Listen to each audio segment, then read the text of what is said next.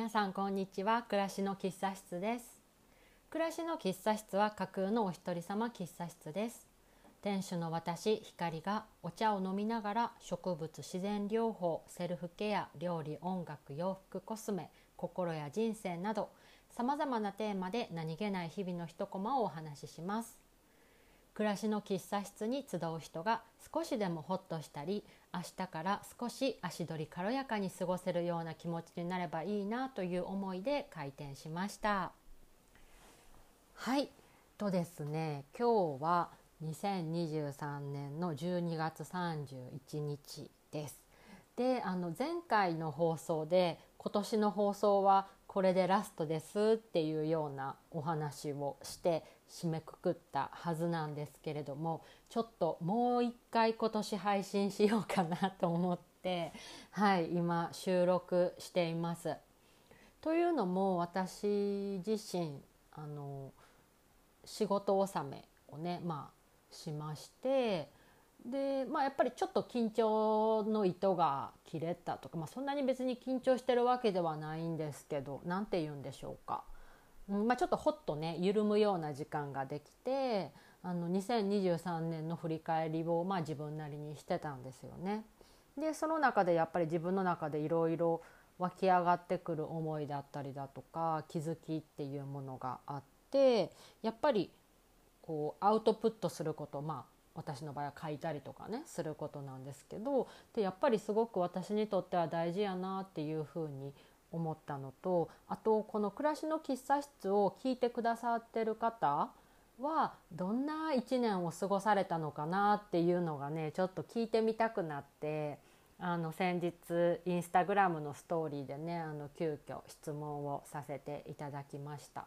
であの今回この2023年最後の放送で、まあ、私自身の振り返りとあとはこのね喫茶室に集ってくださる方たちの振り返りをなんか一緒にできたらいいなと思ってもう一度今収録しています。でインスタグラムのストーリーで質問させていただいた内容は皆さんにとって2023年はどんな年でしたかっていうような内容で聞きました。するとですねあのたくさんの方からあの回答いただいてねめちゃめちゃ嬉しかったですね皆さんこんな年の瀬のねあのお忙しい時にあの、ね、あの気を止めていただいてというか何て言うんですか？そう興味を持っていただいてねお答えいただいてあの本当にありがとうございました。であのここでねあのシェアさせてもらえたらなというふうに思いますので一つずつ読ませていただきますね。はいまずお一人目は変化の年でした。来年はもっと変化しそうです。えー、変化の年だったんですね。でなんかどんな変化だったのかなっていうふうにねちょっといろいろ想像しながら読んでいたんですけど、ね、やっぱり変化ってすごくエネルギ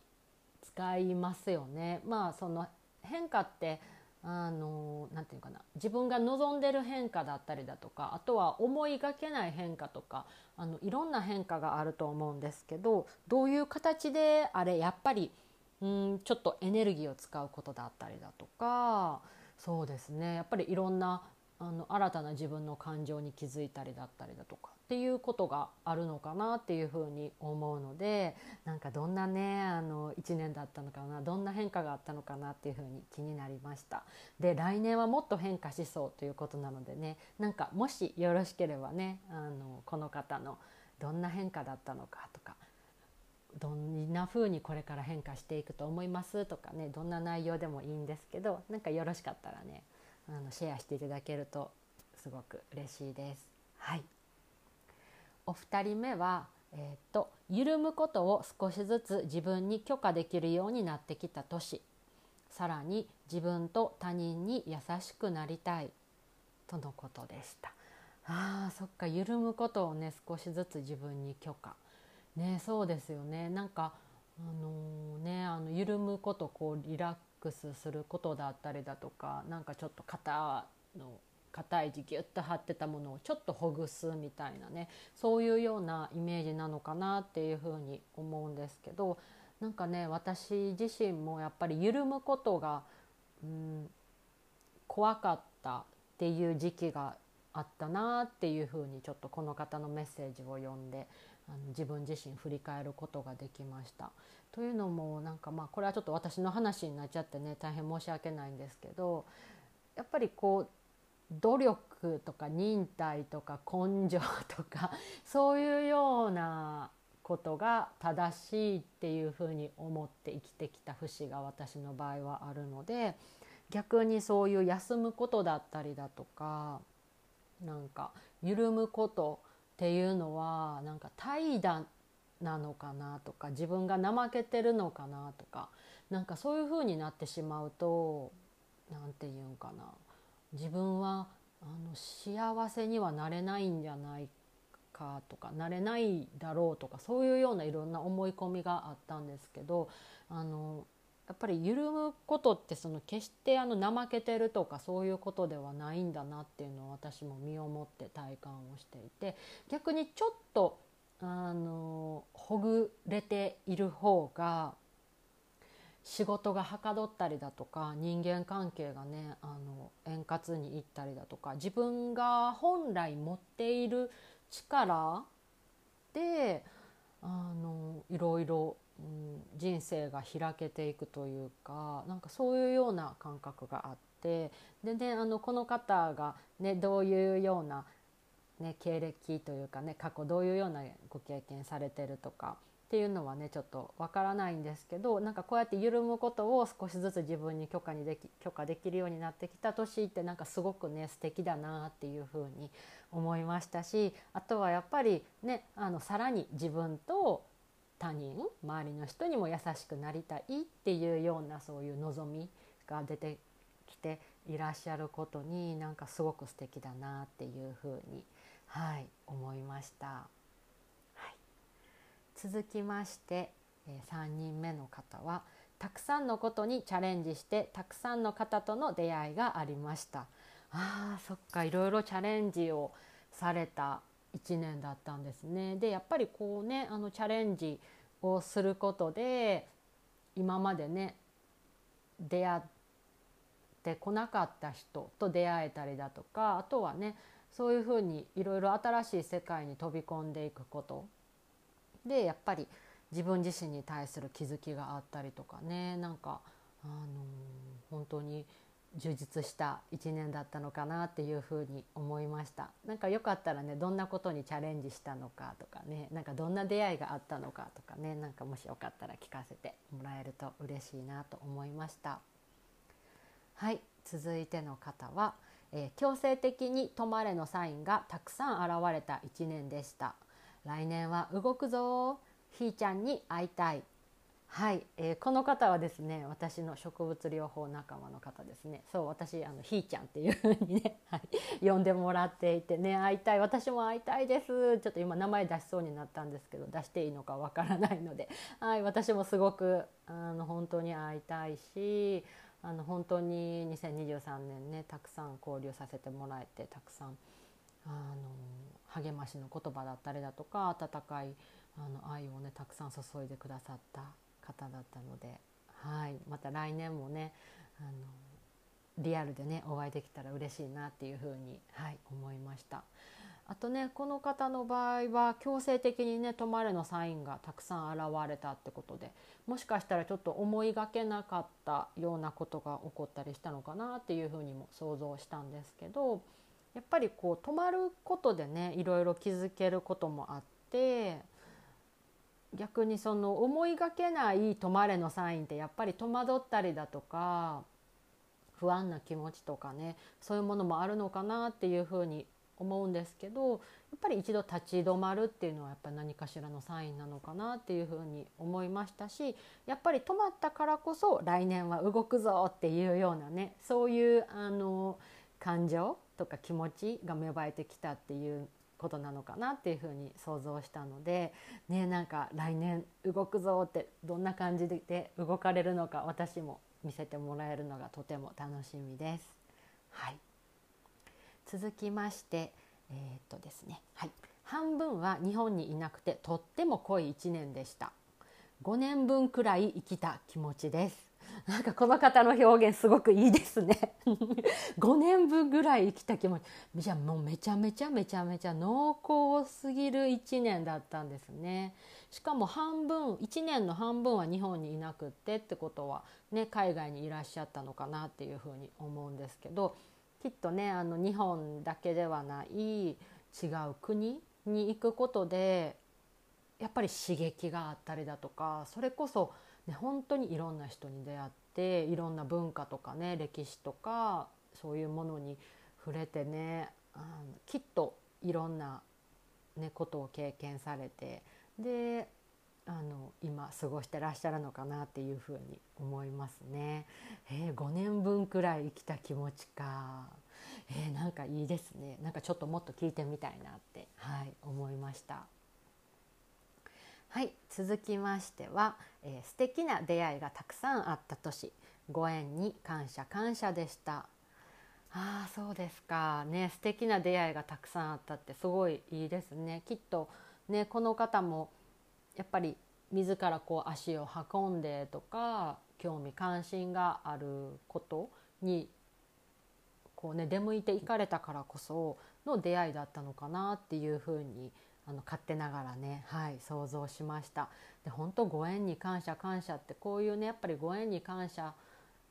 ですよねやっぱり人だなってなんかつくづく私自身も思いますね。あの本当にいろんな人たちとのご縁があって今自分があるなって思うし、まあ、それはあの、ね、ご先祖様のことだったりだとか自分の身近にいてくれる家族そしてねあのいつも見守ってくださってる方とか新しい出会いとか本当にいろんなご縁があって、ね、やっぱり自分一人では生きているっていうことではないんだなっていうふうに、はい、私自身も、はい、思っております。では続きまして、えー、初めて転職をしました。自分で何か決めるのが苦手な私にとって大きな決断をした年でした。あ初めての転職。ねそうですよね。なんかやっぱり初めてのことってきっとねその決断に至るまでご自身の葛藤だったりだとか不安な気持ちとかもちろん楽しみだとかワクワクする気持ちっていうものとかいろんな感情がねこううんミックスされるのかなっていうふうに思うんですけどこうやってね一歩踏み出されたっていうことはねご自身にとってもあのご自分で決断をされたっていうことがやっぱりご自身の人生の中でもうんと何て言うのかな。すごく大切な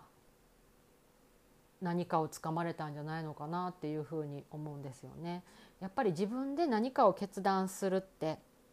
うんすごく勇気がいるし、ね、なんかもし自分のその決断がうん自分が思ってもいないようなことが起こってしまったらどうしようとかねなんかそういうようなことをいろいろ想像すると足がすくんじゃったりだとかね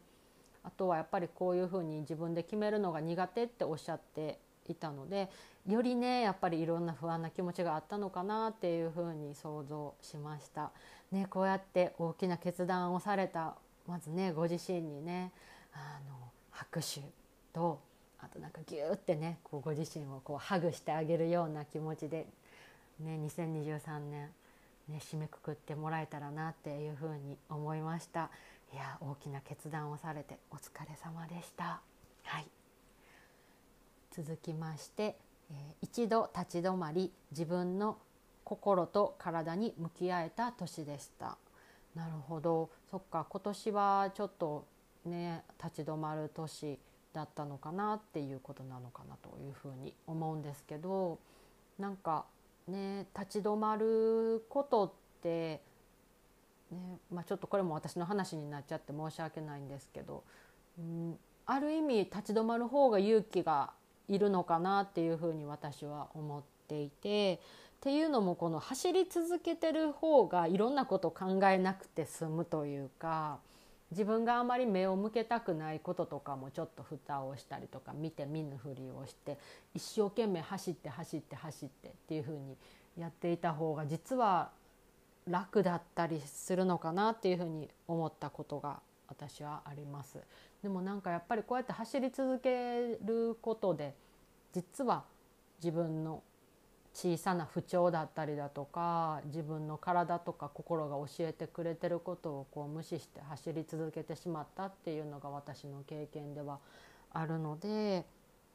長い人生ねやっぱり立ち止まるってうん必要なんだなっていうふうに思いましたしあとは立ち止まることが私の場合は怖かったんですけどうん立ち止まることでやっぱり見えてくる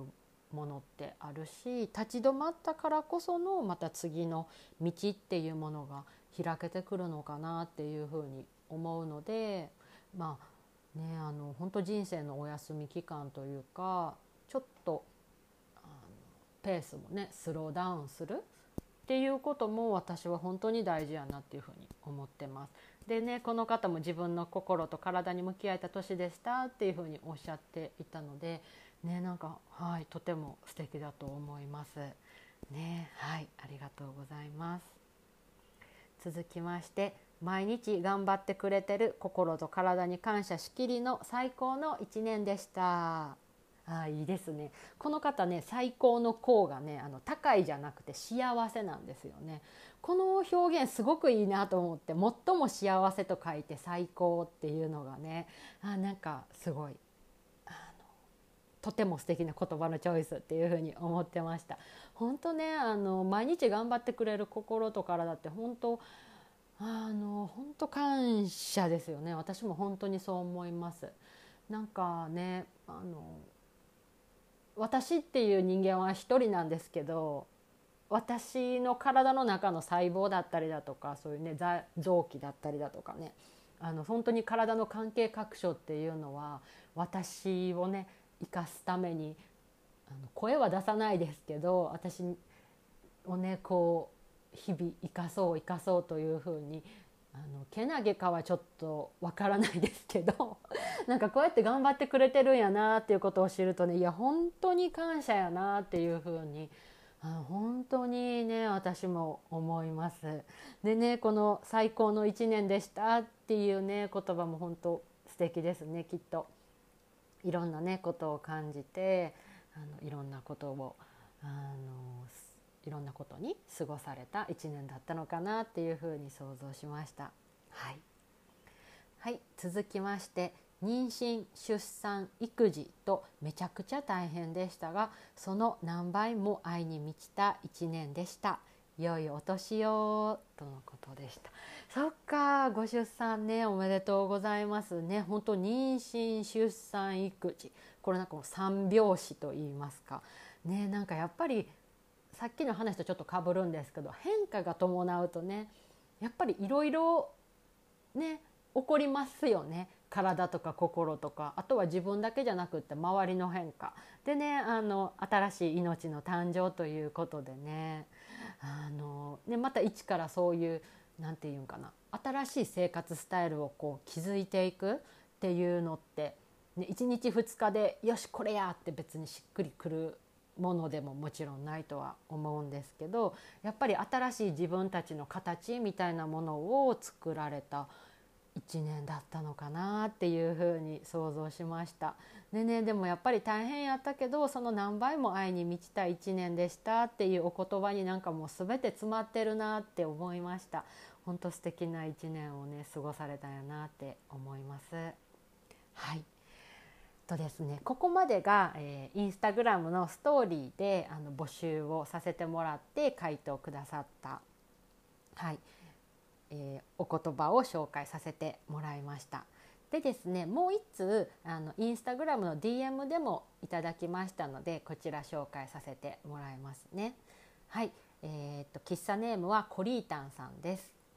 はい、コリータンさんは前回のシャープ9ですね。あのハーブの活用法でお便りくださった方なんですけれどもその方がメッセージくださいました。えー、ひかりさん前回はポッドキャストでお便りを取り上げてくださりありがとうございました。おすすめのハーブティーも飲んでみたくなりましたし活用法は知らないことばかりで勉強になりました。ゆっくり味わって試していけたらなと思います。そして先ほどストーリーで流れていたので、えー、今年の私の1年を振り返ってみました。漢字で表すと「おごる」かな？ということでした。あのこの「おごる」の漢字えっ、ー、と何て言ったらおごり高ぶるとかっていうあのおごり高ぶるのおごるの漢字。あとはなあとはあのあれおごれる人も久しからずただ何だっけ春の夜夜の夢のごとしでしたけ？あの平家物語のなんかあの一節をちょっと思い出しました。あれもおごれる人ものおごるだなというふうにはい。思いました。すいません。ちょっとうまく説明ができないんですけどあの気になる方は調べてみてください。はい、でこの「おごる」という字を選ばれた理由を読ませてもらいますね。えー、職場が異動になり中堅と言われるキャリアも積みある程度のことは自分のペースでゆるゆるやれるだろうと思っていたけれど頑張りすぎたりコミュニケーション不足だったり自分の心や体の声に耳を傾けていなかったり点点点気づきや反省の多い年でした。でも決して無駄ではなく長年思っていたことに対してやっぱりそうだよねと自分が納得できた年でもあります。特にひかりさんとのセッションで自分の心地よさにきちんと向き合うことができました。まとまりませんがひかりさんの1年の振り返りも楽しみにしています。コリータンより。はいコリータンさんありがとうございました。ね、あの前回の「シャープ q の配信も早速聞いていただけたということではい嬉しいです。あのねよかったらハーブティーとかねハーブの活用ねあのお試しいただけたらなっていうふうに思います。であの先ほどのこのストーリーのお話をしたえーと、2023年どんな1年だったかっていうのをコリータンさんなりにね振り返ってくださったお話を紹介させていただきました。ねなんか変化のねあった年なんだなっていうふうにこのメッセージを読ませてもらって思いました。ねなんかね、やっぱり中堅と言われるキャリアも積みっていうことなのでやっぱりね新人の頃とはまた違うきっと仕事に対してもいろんな引き出しがねこうあったりだとかまああのね、きっと新人の時に比べて視野が広くなったりだとか周りの人たちとの、ね、連携も取れたりとかっていうふうにきっといろいろなことをねもうご存知だったりだとか経験されてるのかなっていうふうには思うんですけれども、ね、やっぱりでも職場が異動になるってやっぱ大きな変化ですよねいろいろいくらキャリアがあったとしてもね。でやっぱりそこで一から人間関係を構築したりだとか仕事のやり方とかも、ね、自分が今までやってきたやり方とちょっと違ったりとか何て言うかやるその最終的なゴールは一緒やったとしてもそのゴールに向かうまでの過程が何て言うんですか？ちょっと人によって違ったりとかってするとやっぱりちょっとそこでね、摩擦という摩擦というかなんか戸惑いがあったりだとかね。そこでやっぱりコミュニケーション不足っていうふうにも書いてた書いてらっしゃいましたけどやっぱりそこでちょっと息が合わないとかね。そういうことってあの誰しもあるのかなっていうふうに思いました。でもなんかねあの私このメッセージを読ませてもらって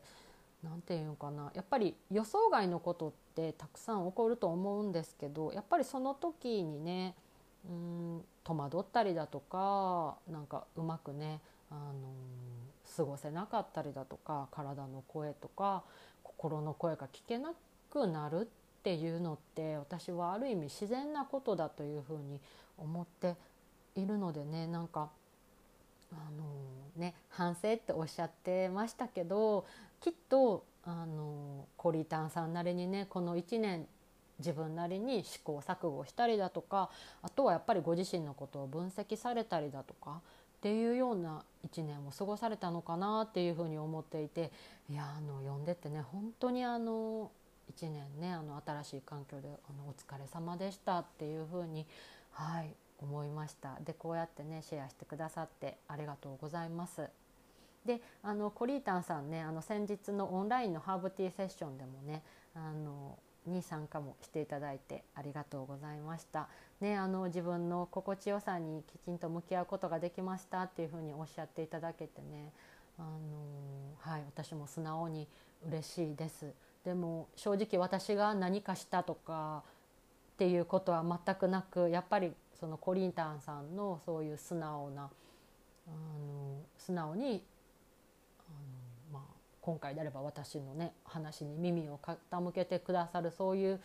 心とかやっぱりそういうお人柄が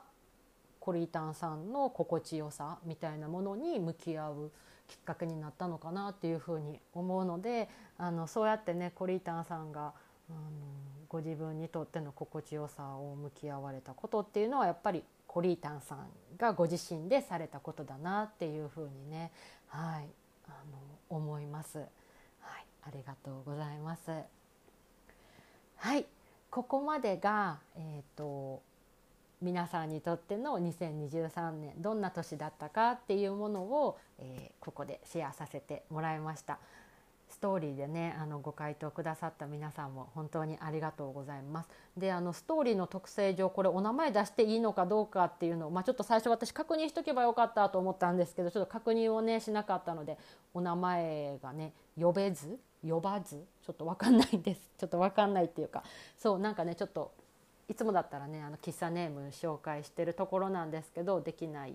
できなかったことをちょっとあのちょっとああちょっと事前に聞いとけばよかったなってちょっと反省しました。ね、でもこうやってあのメッセージねお寄せいただいて皆さん本当にありがとうございました。なんかね私自身こうやって本当にあのここ架空の喫茶室なんですけど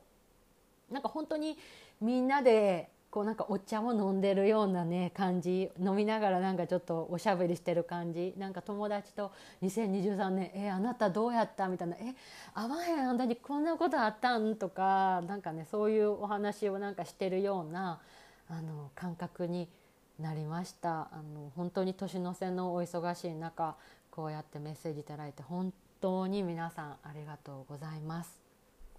はいあのちょっとだいぶ長くなってしまったんですけど後半に少しだけ私の振り返りとあとは2024年のちょっとお知らせもさせてもらえたらなというふうに思うので後半もゆるゆるお付き合いいただけると嬉しいです。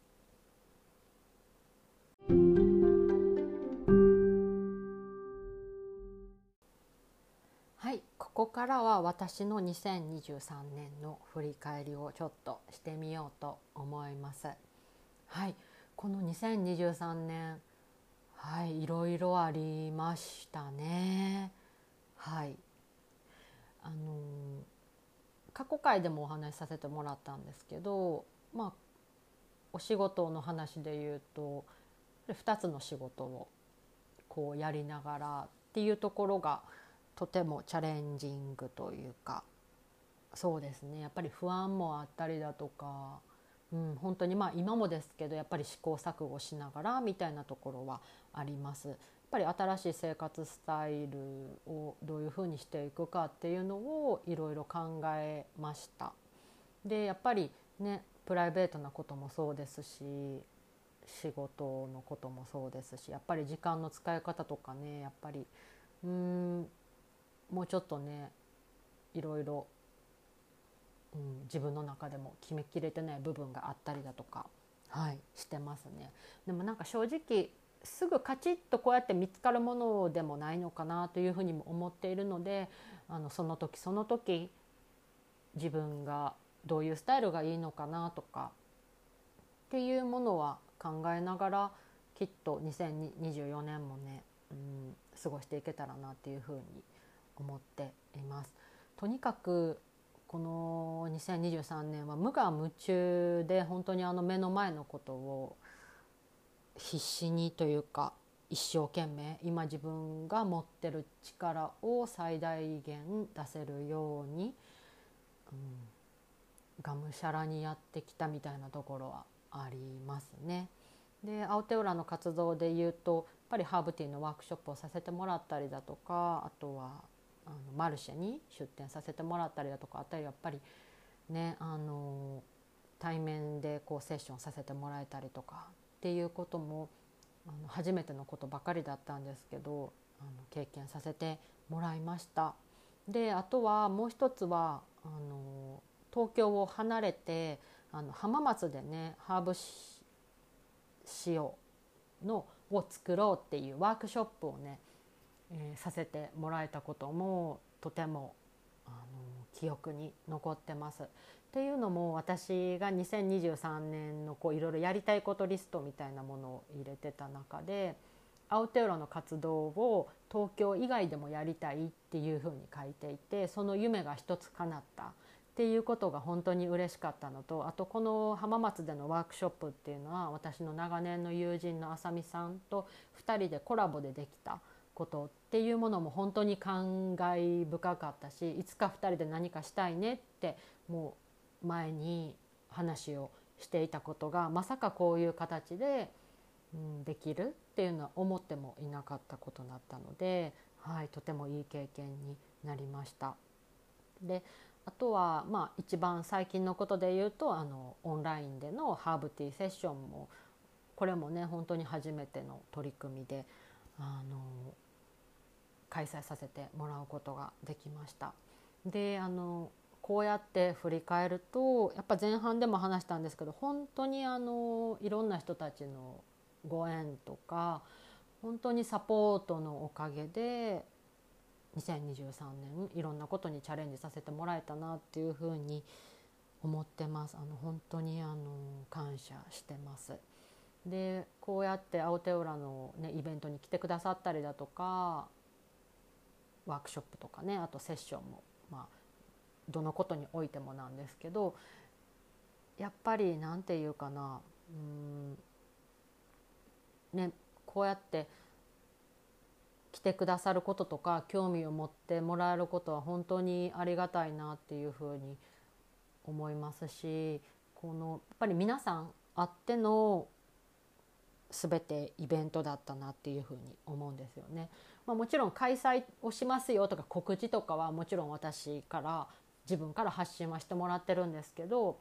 させてもらってるんですけどでもやっぱりその時その時の空間とか雰囲気だったりだとか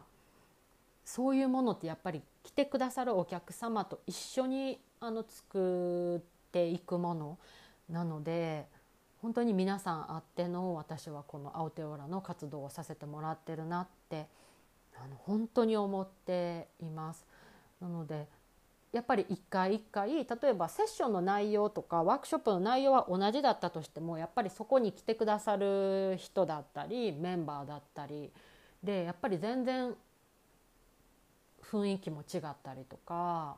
あの気づくこともまたねそれぞれ全然違ったりとかっていうのがあるのでやっぱりこうやって皆さんとこうつながれるっていうのは本当に私も楽しいですし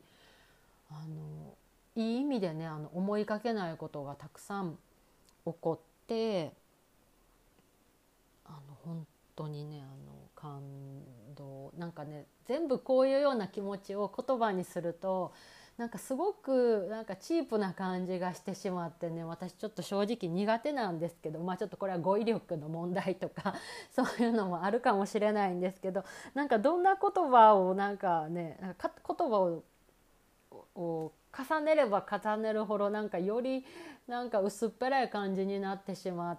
てなんか苦手なんですけどでもやっぱり言葉を伝えないと 相手には伝わらないっていうことがあるので今言葉にさせてもらってるんですけどあの本当にうんはい2023年ねこうやっていろいろチャレンジさせてもらえたことに本当に感謝、はい、しています。でまだまだやっぱりね未熟なことも、ね、ありますし至らない点ねもうきっとあったと思います。でも、ね、そんな時でもすごく温かい言葉だったりだとか眼差しをあの向けてくださったことですごく励みになったし、まあ、それにねあの甘えるだけじゃなくやっぱり私も少しずつですけど皆さんから頂いたものをこ私なりの表現とかやり方でお返しできるように本当に一歩一歩ではあるんですけど頑張っていきたいなっていうふうにはい思っています。ねなんかねこうやって言葉にすると いろいろちょっと感情がわーってなってくるのでちょっとこれぐらいにはしようかなっていうふうに思うんですけどはい2023年ね本当に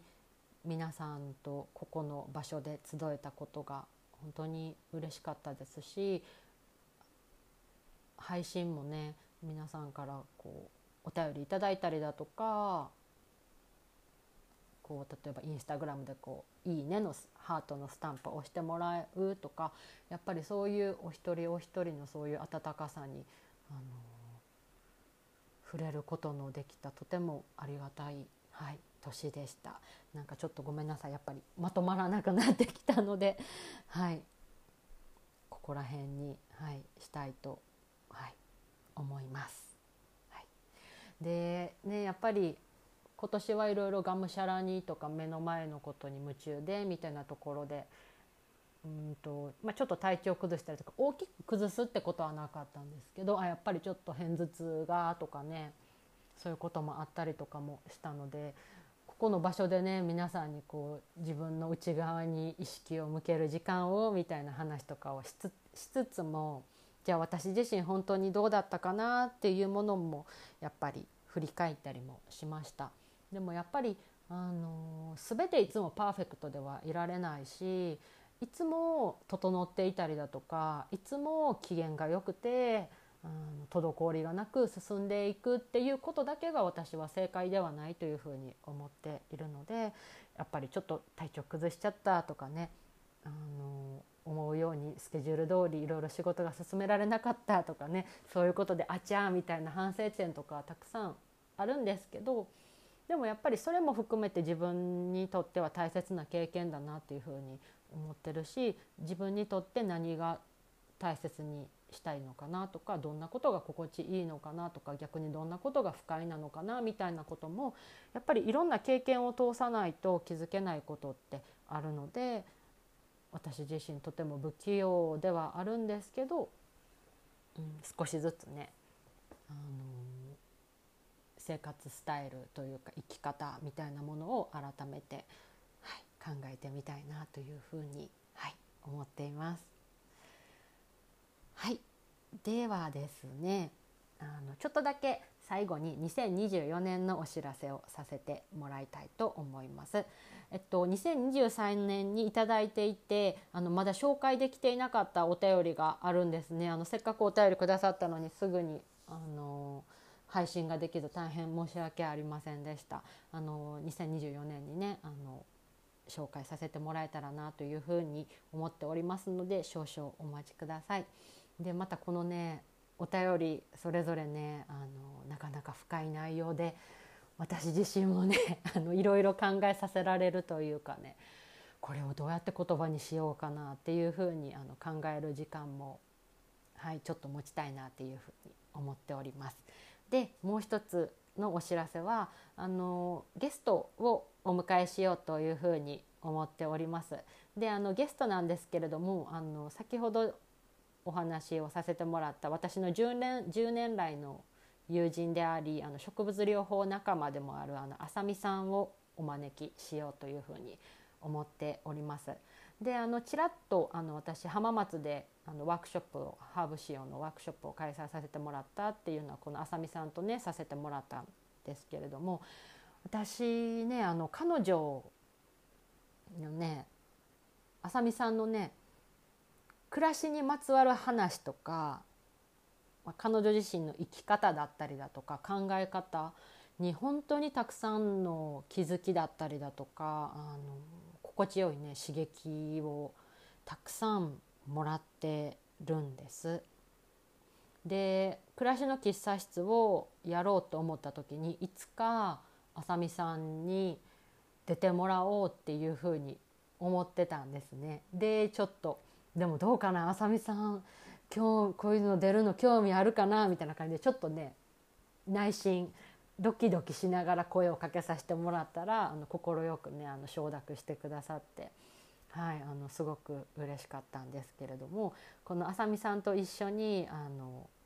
配信をあのゲスト会としてできれたできたらなと思っています。で少しだけあさみさんの紹介をさせてもらうとですねなんとあの今年の冬至にですねあのオンラインショップをご夫婦でスタートされたんですね。でねあのこのねもうねとっても素敵なのでまああの今日はね少しだけなんですけどちょっと紹介ができたらなっていうふうに思っています。であの毛の日というお店の名前であのオンラインショップをねあの当時の日にオープンされたんですけどそこの紹介ページをちょっと読みたいと思います。えー、毛の日のオンラインショップにお越しいただきありがとうございます。当店はトライバルラグや民芸品アンティークなどを中心に旅先で見つけた美しいもの日々の暮らしを豊かにしてくれるものことを集めたお店です。毛の日とは晴れの日毛の日の毛の日普段の何気ない日常のこと。